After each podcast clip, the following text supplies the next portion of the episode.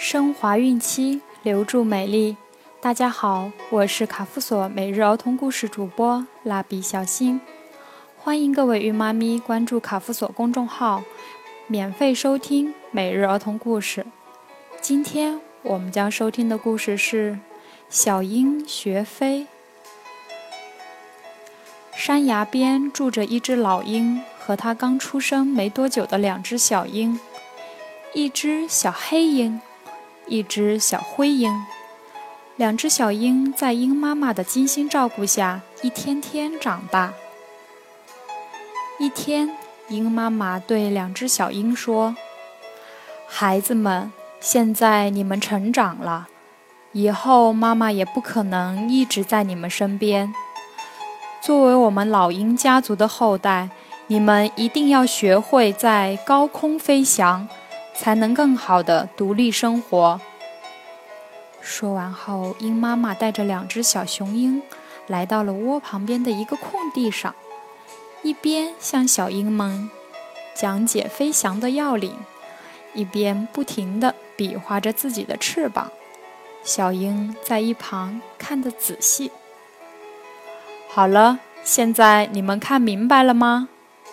鹰妈妈做完一套动作后，向小鹰们问道：“嗯，看明白了。”小鹰兄弟异口同声回答道：“那好，现在我带你们去试飞一下。”鹰妈妈带着小鹰兄弟来了一个山崖边上。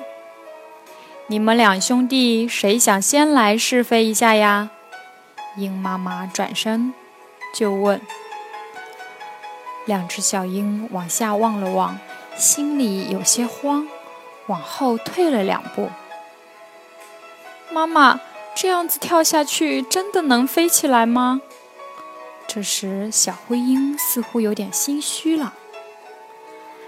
傻孩子。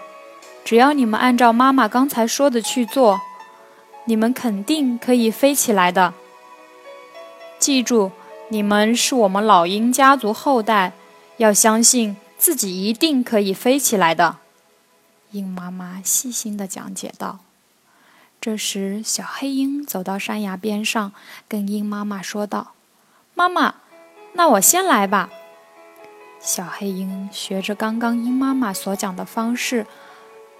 努力地拍打着翅膀，从山崖边跳了下去。小黑鹰越飞越低，眼看就要撞到地上。这时，他想起了妈妈所讲的话：“孩子，你是老鹰家族后代，一定可以飞起来的。”小黑鹰再次用力拍了拍翅膀，在离地不到一米的地方，它飞了起来，并越飞越高，越飞越稳。站在山崖边上，一直看着的鹰妈妈也很高兴。等小黑鹰飞回来后，鹰妈妈对一旁的小灰鹰说：“小灰，你看，小黑按妈妈说的去做，慢慢飞起来了。现在轮到你飞喽。”嗯嗯，小灰鹰吞吞吐吐，心里还是有点怕。但看到鹰妈妈期待的眼神，还是走到了山崖边上，学着拍打着翅膀跳了下去。小灰鹰越飞越吃力，身体不由自主地往下掉。